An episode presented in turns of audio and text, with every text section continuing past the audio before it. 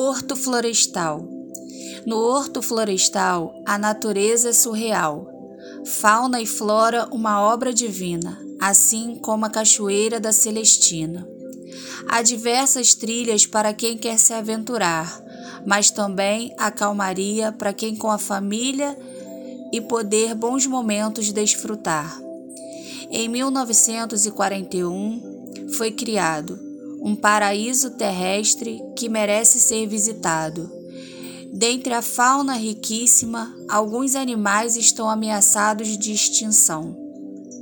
Onça parda, a jaguatirica e o papagaio de peito roxo, por exemplo, farão com que essa experiência seja valiosíssima.